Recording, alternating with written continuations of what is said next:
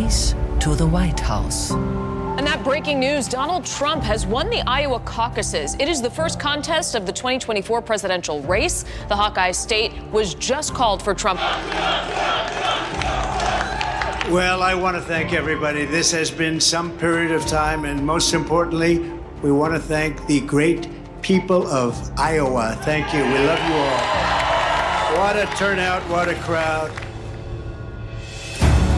Guten Morgen, Julius. Guten Morgen, Chelsea. Es ist ein früher Morgen, ne? Es ist ein sehr früher Morgen. Die Wahllokale haben geschlossen, beziehungsweise die Farms, die Turnhallen. Überall wurde gewählt. Und es gibt ein Landslide in Amerika, in Iowa. Genau, 95 Prozent der Stimmen sind inzwischen gezählt. Äh, wir haben ungefähr 5.30 Uhr morgens und 51 Prozent der Stimmen hat Donald Trump geholt. Ron DeSantis kam auf 21 Prozent und Nikki Haley auf 19. Das ist ungefähr das, was auch erwartet wurde, wenn wir an diese letzte Umfrage des Des Moines Register denken. Da lagen die Kandidaten ähm, Trump bei 48 Prozent, DeSantis bei 16 und Haley bei 20 Prozent. Also keine große Überraschung hier. Natürlich würde Donald Trump, wenn er hier bei uns mit im Studio sitzen würde, sagen, ich habe die Erwartung signifikant signifikant übertroffen. Und auch Ron DeSantis würde das sagen, dass der natürlich auch sagt, ich bin nicht Dritter geworden. Wichtig, ich bin Zweiter geworden und meine Kampagne hat Momentum. Da müssen wir gleich nochmal tiefer reingehen und auch wirklich schauen, gibt es wirklich einen Pfad forward? Gibt es wirklich einen Pfad für Ron DeSantis, wie seine Kampagne weitergehen kann? Aber erstmal hat Iowa gesprochen und wie gesagt ein fulminantes Signal gesendet. Wir stehen hinter Donald Trump. Lass uns ganz kurz über die Wahlbeteiligung sprechen, denn das war ein Punkt. Alle haben gesagt, wow, minus 40 Grad Celsius soll es werden in Iowa die Tage und ähm, wie viele Leute gehen überhaupt in die Wahllokale? Und ähm, letztendlich haben wir gesehen, die Wahlbeteiligung war relativ niedrig verglichen mit dem äh, mit der letzten Wahl in Iowa. Iowa oder mit den letzten Caucuses in Iowa. Richtig, um es kurz einzuordnen. Ne? Iowa, dieser kleine Staat im Mittleren Westen, dort leben etwa 3,2 Millionen Bürgerinnen und Bürger. 2,2 Millionen sind wahlberechtigt und von denen sind wahrscheinlich etwa 100 bis 120.000 Iowans wirklich wählen gegangen. Wenn du es vergleichst, und das hast du ja eben gerade angesprochen, im Vergleich zu 2016, damals als Trump zum ersten Mal kandidiert hat, dort war die Wahlbeteiligung 187.000. Das heißt, die Wahlbeteiligung ist signifikant nach unten gegangen und jetzt kann man darüber sprechen, wer hat davon profitiert. Und ich glaube, es ist eindeutig, Trump, dem ist es gelungen, seine Basis wirklich zu mobilisieren und sie zum Turnout zu bringen. Und wie hat er das eigentlich geschafft? Weil letztendlich war der Mann selten in Iowa, wenn man das mit Ron DeSantis vergleicht, Richtig. der wirklich in jedem County unterwegs war ja. und wirklich eine Grassroots-Kampagne vom Feinsten gestartet hat in Iowa. Trotzdem hat sie ihm nichts gebracht, verglichen mit Donald Trump. Iowa is all about organization, as they say. Also es geht wirklich darum, einen Kampagnenapparat aufzubauen, der dafür sorgen kann, dass Leute dann am Wahlabend auch wirklich wählen gehen. Du hast es eben gerade gesagt, ne? Ron DeSantis, bei jeder Veranstaltung hat er gesagt, wir waren überall. Wir waren in allen 99 Counties in Iowa. Man nennt es den Full Grassley nach Chuck Grassley, dem legendären Senator aus Iowa. Also alle Counties einmal besucht. Vivek Ramaswamy übrigens auch. Donald Trump nicht. Der war nur in einer Handvoll Counties, aber er hat eine gigantische Organisation aufgebaut. Und das ist auch das, was ich gesehen habe in den letzten Tagen in Iowa. Die haben überall ihre Field Offices. Die haben Büros und auch hauptamtliche Wahlhelferinnen und Wahlhelfer, die rausgehen, mit den Leuten sprechen, Caucus Captains, also im Endeffekt Leute, die sich darum kümmern, die eigene, das eigene Wahllokal zu organisieren und dafür zu sorgen, dass Leute nicht nur einfach nur zu einer Trump-Veranstaltung kommen, sondern auch wirklich am Wahlabend wählen gehen. Die Ron DeSantis-Kampagne hat was ganz Ähnliches probiert. Auch die haben versucht, Rides to the Polls zu organisieren. Mhm. Also im Endeffekt bei minus 40 Grad draußen zu sagen, Klar. wir kommen vorbei mit unserem Pickup-Truck, mit den Schneeketten und wir fahren dich im Zweifelsfall eben auch zu der Farm dorthin, um sicherzustellen, dass du trotz Wind und Wetter eben auch wählen gehen kannst. Wo es offensichtlich funktioniert hat, ist bei Trump. Und ich glaube, das spricht auch so ein bisschen das Herz der Trump-Supporter an. Ne? Die haben jetzt die ganzen Wochen und Monaten gehört. Ne? Unser Präsident, und sie glauben ja immer noch, dass es ihr Präsident ist, der aktiv auch noch mit dabei ist. Na, sie sagen, unser Präsident braucht jetzt unsere Unterstützung und vielleicht auch, das ist unsere Gelegenheit, eben auch dem Establishment, den Medien, CNN, uns allen zu sagen, hey, Trump ist immer noch Trumpf. Und deshalb gehen wir auch raus und wählen für ihn, egal wie das Wetter draußen ja, aussieht. Und ich glaube, für mich war auch ganz wichtig jetzt der der Einfluss, den er gefühlt auf die Menschen ausübt, ist tatsächlich real. Das haben wir hier gesehen. Es sind nicht nur Zahlen, sondern es ist auch tatsächlich so. Die Leute gehen auch wirklich zur Wahl für ihn. Und ich bin gespannt, wie es dann weitergeht, ob es in anderen Bundesstaaten dann genauso aussieht. Lass uns ganz kurz über seine Siegesrede sprechen. Ähm, denn da war ich ziemlich überrascht, dass er erstmal relativ versöhnlich geklungen hat. Hier in O-Ton. I want to congratulate Ron and Nikki for having a, a good a good time together. We're all having a good time together. And uh, I think they both actually did very well. I really do. I think they both did very well. Und er sagt natürlich, we want to bring the country together. Whether it's Republican or Democrat or liberal or conservative, it would be so nice if we could come together and straighten out the world. Und er sagt auch, I want to congratulate Ron and Nikki, congratulate Vivek, they did a great job. Ne? Das ist so seine Aussage. Und es passt ja nicht wirklich zu Trump. Ne? Die Realität ist ja eine andere. In den letzten Wochen gab es Blistering, also wirklich harte Attacken von Trump, nicht nur bei Veranstaltungen, sondern vor allem auch in der Fernsehwerbung. Überall, wenn du in Iowa den Fernseher angemacht hast, dann kamen wirklich harte Attacken, dass Ron DeSantis im Endeffekt nicht ready ist, dass Nikki Haley eine Installation von Corporate America ist. Das war immer wieder die Botschaft. Aber da zeigt sich, glaube ich, auch, was für ein Stratege Donald Trump ist. Nochmal, ich will ihn nicht zu hoch hypen, er ist immer noch der Kandidat, aber ich glaube, es ist eine deutlich professionellere Kampagnenorganisation und das Ziel hier ist offensichtlich, Trump will den Sack zumachen, so schnell wie möglich. Der will jetzt das, die Botschaft senden, wir sind so weit vorne, die anderen haben de facto keinen Sauerstoff mehr, um ihre Kampagne fortzuführen. Ich will jetzt hier den Sack zumachen und vor allem eben auch die Unterstützung von den Ron DeSantis, Nikki Haley, Vivek Ramaswamy Supporters bekommen, um dann eben in New Hampshire, South Carolina danach und spätestens beim Super Tuesday mit diesem Vorwahlkampf durch zu sein, denn er muss ja eben auch auf seine Rechtsverfahren vorbereiten. Genau. Genau. Was er in seiner Siegesrede auch angesprochen hat, war Drill Baby Drill. Also da war nichts von wegen, ähm, wir passen auf die Umwelt auf und schauen, dass wir möglichst grün sind. Drill Baby Drill habe ich sehr lange nicht mehr gehört. We're going to drill baby drill right away. Drill baby drill. Das war der Slogan von Sarah Palin. Du erinnerst dich aus dem Ja. 2008er Wahlkampf, Ja. ne, wo die ganze Menge immer Ja. geschrien hat, Drill, Baby Drill. Offensichtlich die Greatest Hits kommen zurück. Oh, und dann hat er auch noch über, über Migration in den USA gesprochen. Der hat gesagt, we're gonna seal the border. Also wir werden die Grenzen dicht machen. We're going to seal up the border because right now we have an invasion. We have an invasion of millions and millions of people that are coming into our country. I can't imagine why they think that's a good thing. It's a very bad thing. And you know, they're coming from prisons and jails. They're coming from mental institutions and insane asylums. They're being emptied out into our country. And they're terrorists. Many terrorists are coming in. You know, in 2019, I saw just recently on a poll, they had none Also der sagt wirklich, da ist eine Absicht dahinter und die versuchen, unser Land kaputt zu machen. Also wirklich ein bisschen beängstigend. Aber eine Botschaft, die funktioniert. Ja. Und ich glaube, das ist die Realität in der Republikanischen Partei aktuell. Ne? Das ist nicht nur bei Trump-Veranstaltungen so gewesen. Ich habe das bei Nikki Haley-Veranstaltungen gehört, ich habe das bei Ron DeSantis-Veranstaltungen gehört. Vivek Ramaswamy hat bestimmt 20 Minuten nur über dieses Thema gesprochen. Insofern, ich glaube, das ist wirklich, wo die republikanische Basis ist und eben auch einer der großen motivierenden Faktoren, die Trump immer wieder genutzt hat. Ne? Build the wall, wir erinnern klar. uns, ne? um wirklich seine Basis anzufeuern. Ja, und ähm, in, seiner, in seiner Siegesrede hat er auch noch gesagt, Biden zerstört unser Land und hat behauptet, dass er alle geopolitischen Probleme selber lösen könnte. Richtig. Und ich glaube, wie gesagt, von der Kampagnenbotschaft her ist das genau die richtige Herangehensweise. Trump ist im Moment noch nicht dort, um wirklich Lösungen zu präsentieren, sondern aus einer reinen Strategiefrage geht es natürlich immer darum, das Problem, das du löst, zu verkaufen ne? und eben nicht die Lösung. Und genau das macht Trump im Moment sehr, sehr effektiv und treibt natürlich damit auch den Missmut über Joe Biden und das Failed America, so wie er es zumindest aktuell präsentiert. Jetzt würde ich gerne kurz darüber reden, was das Ganze für die übrig gebliebenen Kandidaten bedeutet. Und wenn ich übrig geblieben sage, bedeutet das auch, da ist auch einer ausgestiegen. Vivek Ramaswamy ist ausgestiegen jetzt, der hat nur 7,7 Prozent der Stimmen in Iowa geholt.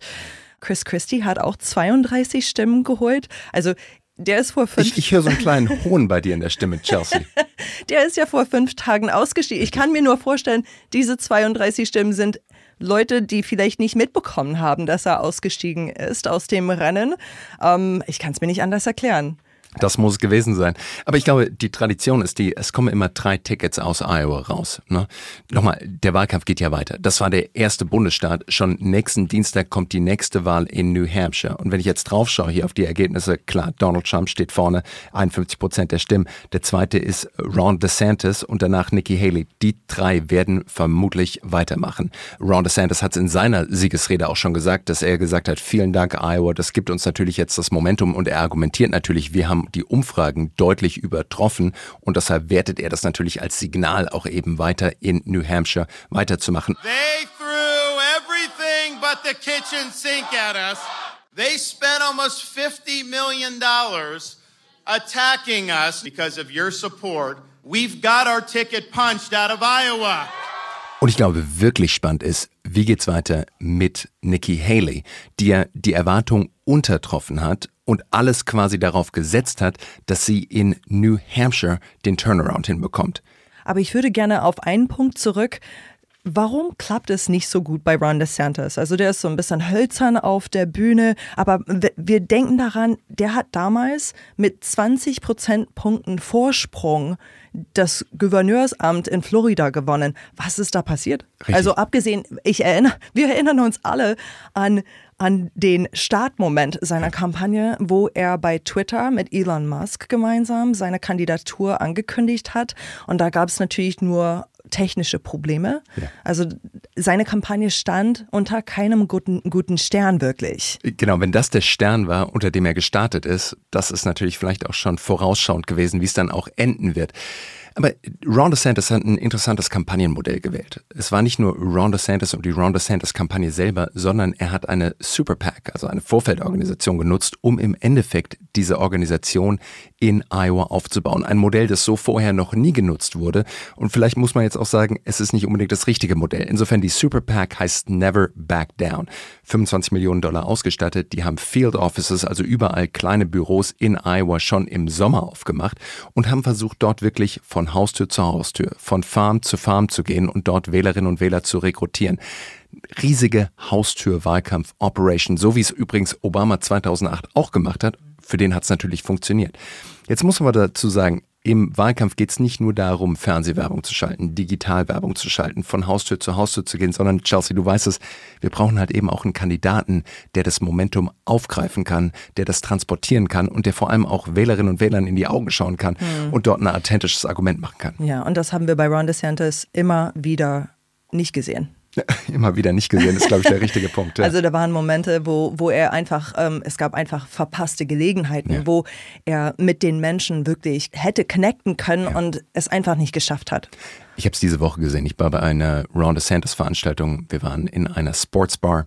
Ähm, was passiert? Vorne in der ersten Reihe sitzt Vater und Sohn. Der Sohn war etwa 10, 11 Jahre alt.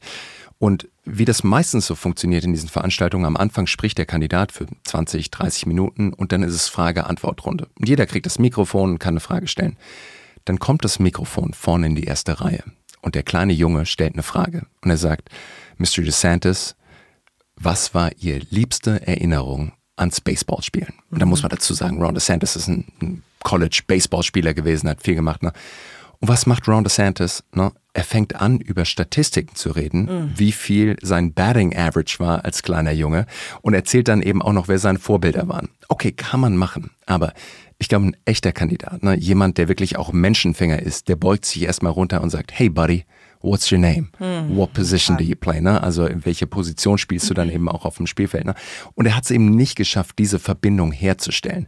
Und ich glaube, darum geht's. Ich habe dasselbe dann eben auch bei anderen Kandidaten gesehen. Nikki Haley kann das par excellence. Vivek Ramaswamy hat genau dasselbe gemacht. Ne? Donald Trump selbst kriegt das gut hin.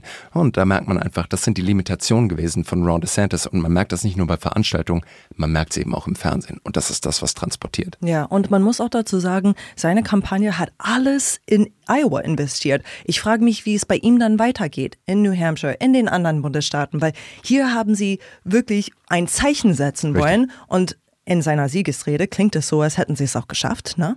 Natürlich, das ist der positive Spin, den du natürlich genau. draufsetzen musst. Genau, aber eigentlich haben sie ihr Pulver schon verschossen, oder nicht? Äh, ich gebe dir absolut recht. Dann Chelsea, schauen wir doch auch direkt auf New Hampshire, diesen nächsten Bundesstaat, der auch wählt. Äh, ganz interessant, das Motto von New Hampshire lautet Live free or die. Steht auf jedem Nummernschild drauf und insofern live free. Vielleicht kann man es auch umwandeln und sagen, entweder wir gewinnen hier oder du stirbst und deine Kampagne sterben dort. es sind schon einige Kampagnen in New Hampshire gestorben. Wenn wir auf die Umfragen schauen, da muss man da auch ganz klar sagen, im Moment ist Donald Trump vorne. Es gibt allerdings ein Surge, also eine Aufwärtsbewegung für Nikki Haley. Konkret in den Umfragen sieht so aus, Trump aktuell bei 43 Prozent, Nikki Haley bei 30 Prozent. Die nächsten Umfragen werden in den nächsten Tagen rauskommen und ich könnte mir vorstellen, dass Trump dort möglicherweise, Vorsicht, Prediction, wir könnten fundamental falsch liegen, aber dass Trump weiter auch konsolidiert. Gleichzeitig gibt es aber eben auch ein anderes Momentum. Also genau das, das New Hampshire, Iowa eben auch widerlegt. Ich erinnere mich noch genau damals, ne? Obama gewinnt Iowa und wir denken, jetzt ist die Kampagne vorbei, wir werden durchmarschieren bis zur Parteikonvention. Und was passiert? Hillary Clinton gewinnt eine Woche später New Hampshire und nimmt uns das Momentum weg. Und genau das ist das, worauf eben auch Nikki Haley setzt, dass sie eben dort die natürlich auch Independent Voters, bei denen sie deutlich besser abschneidet, eben dort gewinnen kann und jetzt eben das Momentum shiften kann und selber wieder vorne in die Umfragen reinkommt. Und wie könnte es jetzt für Ron DeSantis in New Hampshire weitergehen? Also Ron DeSantis ist aktuell bei 5,8 Prozent in den Umfragen. So. Das heißt, ich gehe nicht davon aus, dass dort das große Comeback von Ron DeSantis kommen kann und direkt nach New Hampshire geht es weiter nach South Carolina. Das heißt, die Dynamik ist die folgende. Trump ist weit vorne. Nikki Haley müsste fundamental New Hampshire gewinnen. Das Momentum aus New Hampshire mitnehmen, um dann eben auch in South Carolina, dem Bundesstaat, wo sie die ehemalige Gouverneurin ist, den dort auch zu gewinnen.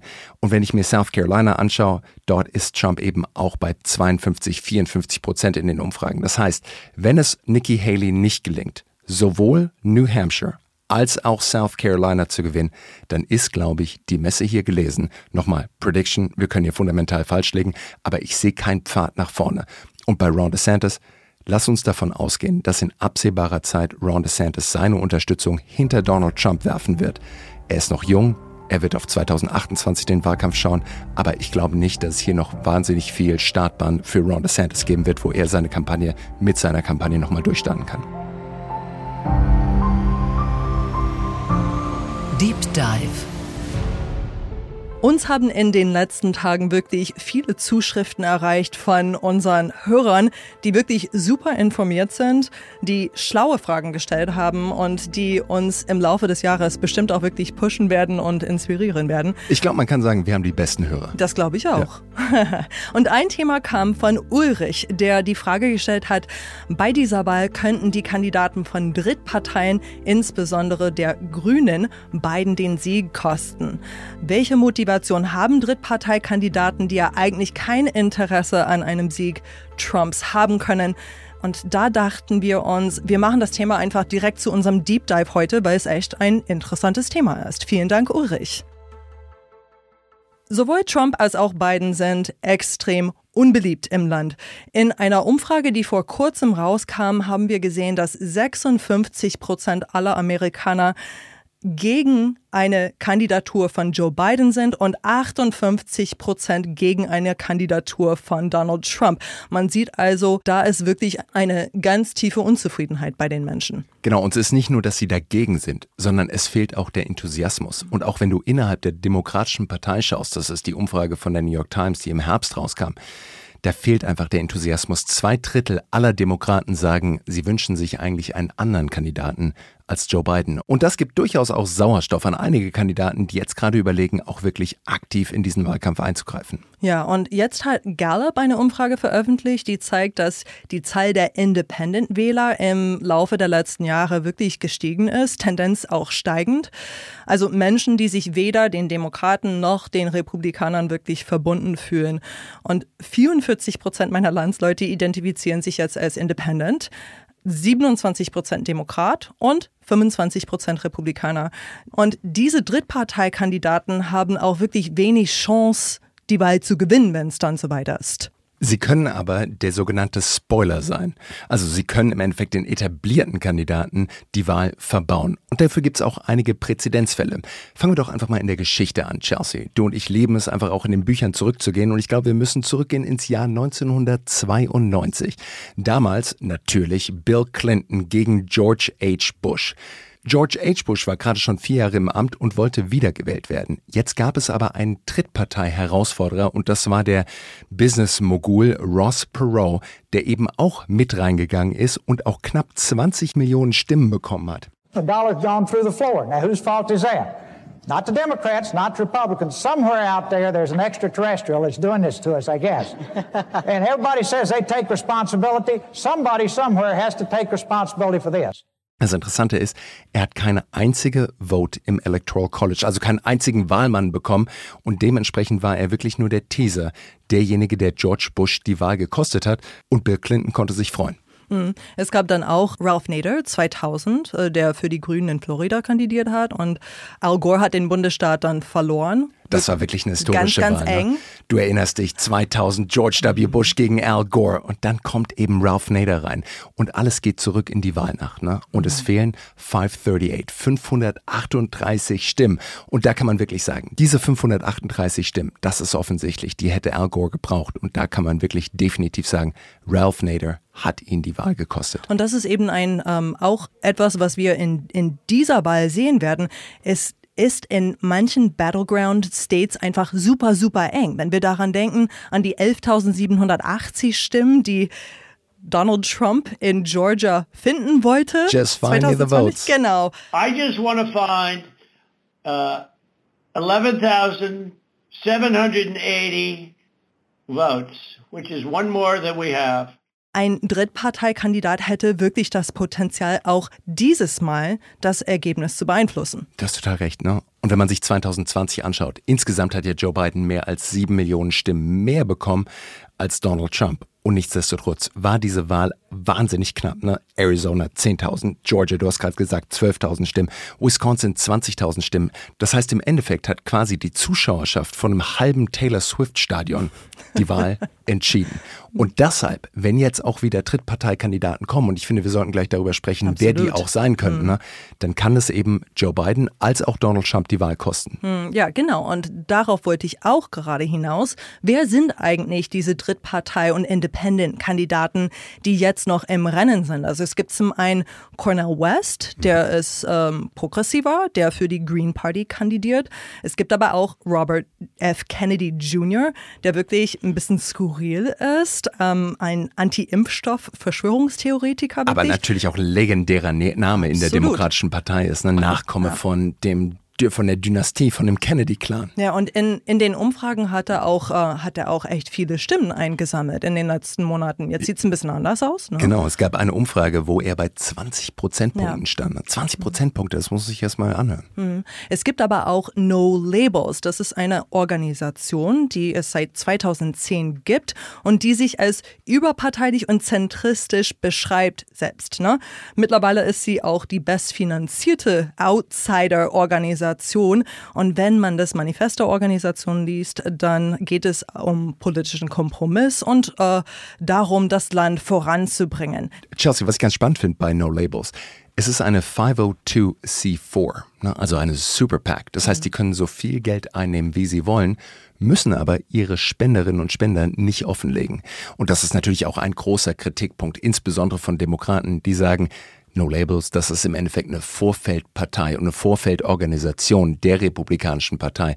Die wollen nur Kandidaten ins Feld schicken, die Joe Biden und den Demokraten Stimmen wegnehmen, aber im Endeffekt Donald Trump den Wahlsieg bescheren. Und wenn du dir auch anschaust, wen sie gerade versuchen zu rekrutieren, ne, dann sind es eben Leute wie Joe Manchin, also der Senator aus West Virginia oder auch Larry Hogan, ehemaliger republikanischer Gouverneur aus Maryland. Also Leute, die vielleicht beim Durchschnittsamerikaner durchaus ankommen, aber wahrscheinlich eher in diesen konservativen Demokratenkreis reinfressen und eben dort auch die Stimmen von den Demokraten ziehen. Ja, und neben der Tatsache, dass es echt schwierig wird, ausreichend Electoral College Stimmen zu bekommen, also die brauchen 270, ne, um, um, um da durchzukommen, müssen sie eine sich natürlich auch für einen Frontrunner entscheiden, irgendwann demnächst. Und die äh, Geldgeber, wer auch immer sie sind, und wie du es schon erwähnt hast, wissen wir es auch nicht so wirklich, die lassen äh, weiteres Geld davon abhängen, wer dann der Kandidat sein wird und haben in Aussicht gestellt, dass noch mehr Geld ins Spiel kommen könnte. Ich glaube, derzeit haben sie zwei Millionen Dollar für den Anfang zugesagt und die erwarten aber bis zu 300 Millionen Dollar, wenn es den richtigen Kandidaten mit realistischen Chancen gibt. Jetzt muss man aber auch dazu dazu sagen, 300 Millionen Dollar in einem Präsidentschaftswahlkampf 2024 ist im Endeffekt ein Klecks. Ich weiß, das hört sich natürlich für uns hier in Deutschland völlig absurd an, wenn man sich anschaut, CDU, SPD im letzten Bundestagswahlkampf haben etwa 25 Millionen ausgegeben. Ne? Aber mit 300 Millionen Dollar kommt man in den Vereinigten Staaten nicht weit. Vor allem eben auch, wenn man einen relativ unbekannten Kandidaten versucht ins Rennen zu schicken. Jetzt auch nur noch mit zehn Monaten bis zum Wahltag. Zum Vergleich, Joe Biden hat jetzt schon gesagt, dass er wahrscheinlich mehr als 1,5 Milliarden ausgeben wird. Der insgesamte Preis, das Preisschild des 2024er Präsidentschaftswahlkampf wird prognostiziert. Ist, Moment, Trommeln. Trommelwirbel. mehr als 16 Milliarden Dollar. Davon geht man aus, die in diesem Wahlkampf eben auch ausgegeben werden. Das heißt, es geht hier wirklich primär um einen Spoiler. Chelsea, angenommen, du dürftest noch eine Kandidatin oder einen Kandidaten mit ins Rennen schicken. Ne? Vielleicht bist du ja auch eine von den Amerikanern, die sagt, du bist nicht 100% zufrieden mit den zwei Möglichkeiten, die mit einer hohen Wahrscheinlichkeit auf dem Stimmzettel stehen. Wer wäre diese Person, die du gerne noch auf dem Stimmzettel sehen würdest, wenn du wirklich sagen könntest, aus Entertainment, aus Sport, egal wer, wen würdest du gerne noch dort sehen? Oder wer sagst du, wäre vielleicht eine schillernde Figur? Also ich finde Entertainment und Sport, äh, ja, also amerikanische Politik hat etwas von Entertainment und Sport mehr als in Deutschland natürlich, aber ich finde, es geht um das Wohl des Landes und da verstehe ich auch keinen Spaß. Und da finde ich die ganzen Antics von Trump und von allen anderen echt nicht lustig, muss ich sagen, weil da echt große Baustellen sind, die angegangen werden müssen und wir verlieren uns oftmals einfach in äh, Theater. Ne? Mhm. Theater, also, Entertainment, dass irgendeiner mehr Applaus bekommt als der andere, dass irgendjemand den anderen klein macht und zu deiner Frage, super schwierig, ne? Also ich finde Gavin Newsom finde ich echt gut. Mhm. Ähm, und äh, vielleicht kommen wir später auch noch dazu, wer ähm, alles auf der Seite Gouverneur der, aus Kalifornien. Genau, der genau. Gouverneur aus Kalifornien, wer aus, ähm, auf, auf der Seite der Demokraten vielleicht ähm, eine Chance hätte oder gehabt hätte und äh, nicht mehr im Rennen ist. Ähm, aber, aber, du würdest nicht gerne Taylor Swift oder irgendjemanden in nein, die Richtung sehen? Okay. Nein, danke. Nee. Also ich finde, es sollte schon jemand sein, der ein bisschen Ahnung von der Welt hat, weil wir leben in Zeiten, die super schwierig sind. Wir sehen, was geopolitisch abgeht und wenn man da nicht jemanden hat, der auch schon mal außerhalb der USA gewesen ist und, und weiß, welche Rolle die USA in der Welt spielen. Also, also da braucht es jemanden, der ein bisschen Erfahrung mitbringt, auch geopolitisch. Liebe, liebe Hörerinnen und liebe Hörer, ihr hört, uh, Chelsea will keine Experimente. Uh, sie will einen Kandidaten oder eine Kandidatin, die wirklich weiß, was sie tut, mit Gravitas und sofort ab Tag 1 ready ist. Kein On-the-Job-Training. Ja, und damit haben wir, glaube ich, unseren Deep Dive einmal umrundet.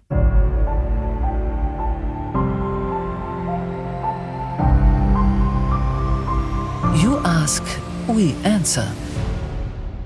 Ein Hörer hat uns gefragt, warum die Demokraten es nicht geschafft haben, in den letzten vier Jahren einen würdigen Nachfolger zu Joe Biden aufzubauen. Also logisch würde man wahrscheinlich denken, die Vizepräsidentin wäre dann die erste Wahl. Kamala Harris ist schon die ganze Zeit dabei, aber ihre Beliebtheitswerte liegen bei 37 Prozent gerade. Genauso katastrophal wie die von Joe Biden. Genauso katastrophal, genau. Und 56 Prozent der Menschen halten wirklich gar nichts von ihr. Ich glaube, das ist auch so ein bisschen so eine Idee, wie es in Deutschland läuft. Ne?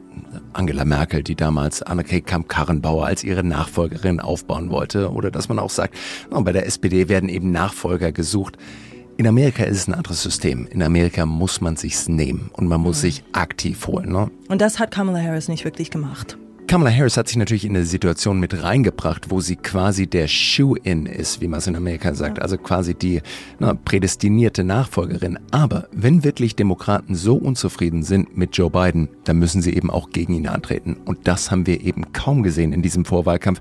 Wie gesagt, mit Ausnahme von Dean Phillips, der Kongressabgeordnete aus Minnesota, der gesagt hat, er kandidiert aktiv gegen Joe Biden. Wie gesagt, ohne jegliche Chance würde ich argumentieren. Well, I'm running for president because we have an exhausted majority in America. I'm one of them. I think many people watching right now would include themselves amongst us. And we're ready for change. Our country's in crisis, the world is in crisis.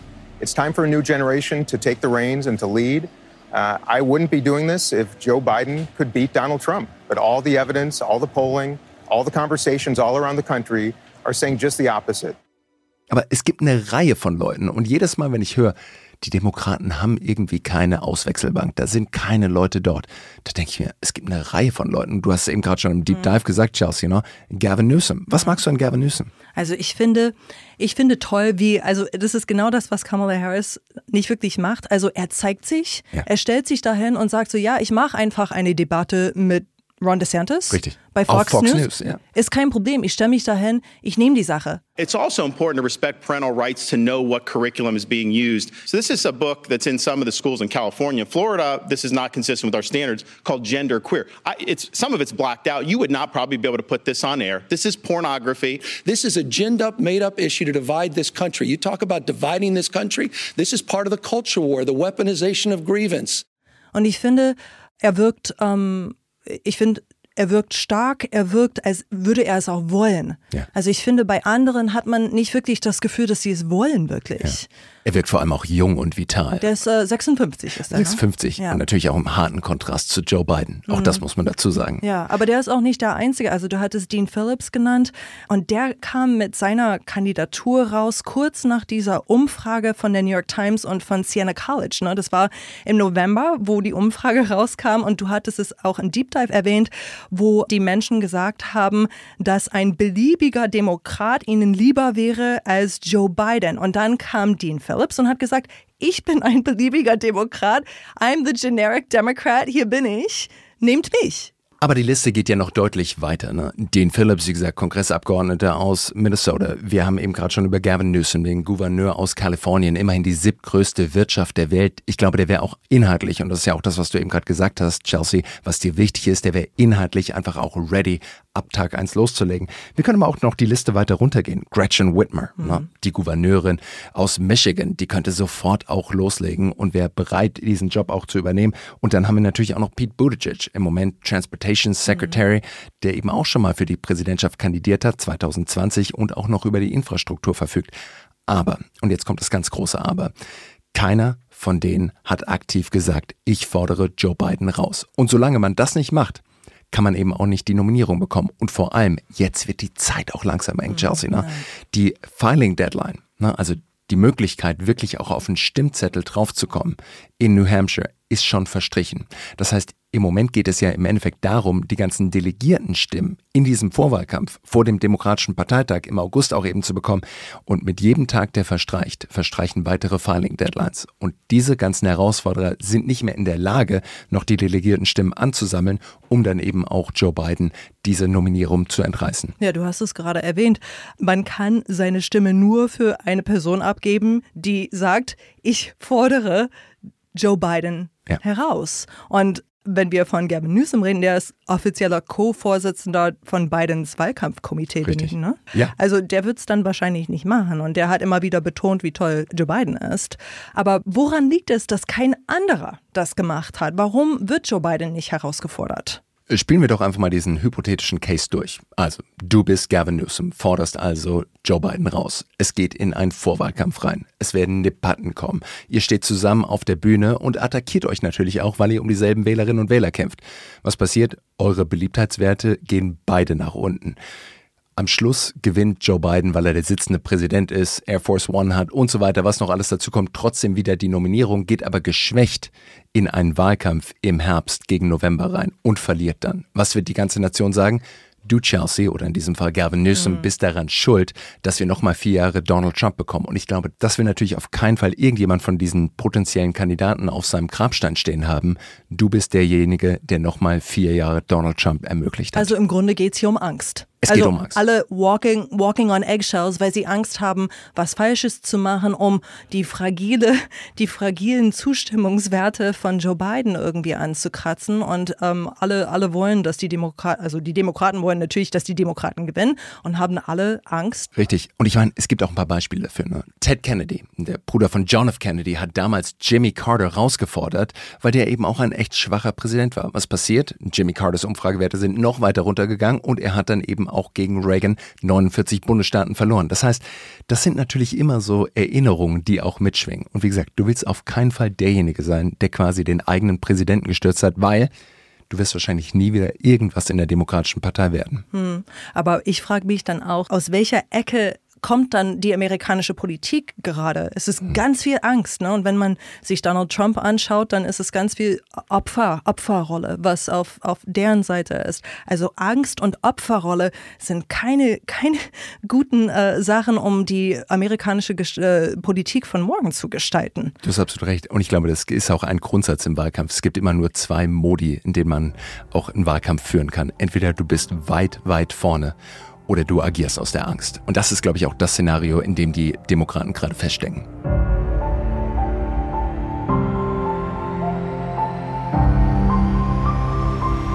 Was wird nächste Woche wichtig? In der nächsten Woche wird wieder gewählt. Also nach Iowa ist dann in der kommenden Woche am Dienstag, am 23. Januar, sind die Vorwahlen in New Hampshire. Und da wird es auch richtig spannend. Und auch richtig kalt. Wir gehen ganz an die Ostküste rüber. Auch wieder ein kleiner Bundesstaat, der wahnsinnig spannend wird. Ansonsten gibt es noch eine Debatte, die republikanische Debatte, die am 18., also jetzt am Donnerstag stattfindet. Nikki Haley und Ron DeSantis. Ron DeSantis hat auf jeden Fall schon gesagt, dass er auch wirklich teilnehmen wird. Mal schauen, wie das dann noch weitergeht, ob er auch wirklich da sein wird. Und wir gucken natürlich auch, ob es noch ein Endorsement gibt, also ob Chris Christie, der ja vor Iowa schon ausgestiegen ist, ob der auch wirklich sein Gewicht, seine Unterstützung hinter einen der Kandidaten oder Kandidatin werfen wird. Also das kann dann noch eine ganz andere Dynamik in die Sache bringen. Es bleibt auf jeden Fall spannend. Wenn ihr Fragen oder Kommentare habt, dann gerne an usa at mediapioneer.com. Julius und ich, wir freuen uns auf euch und äh, freuen uns auch auf unseren nächsten Talk. Wir haben so viele tolle Nachrichten bekommen, auch so viel wertschätzendes Feedback, Chelsea. Es hat richtig Spaß gemacht, diese ganzen Fragen anzuschauen. Absolut. Insofern schreibt uns, wir freuen uns. Und damit bleibt es nur noch zu sagen, Chelsea, stay safe on the campaign trail. Bis dann.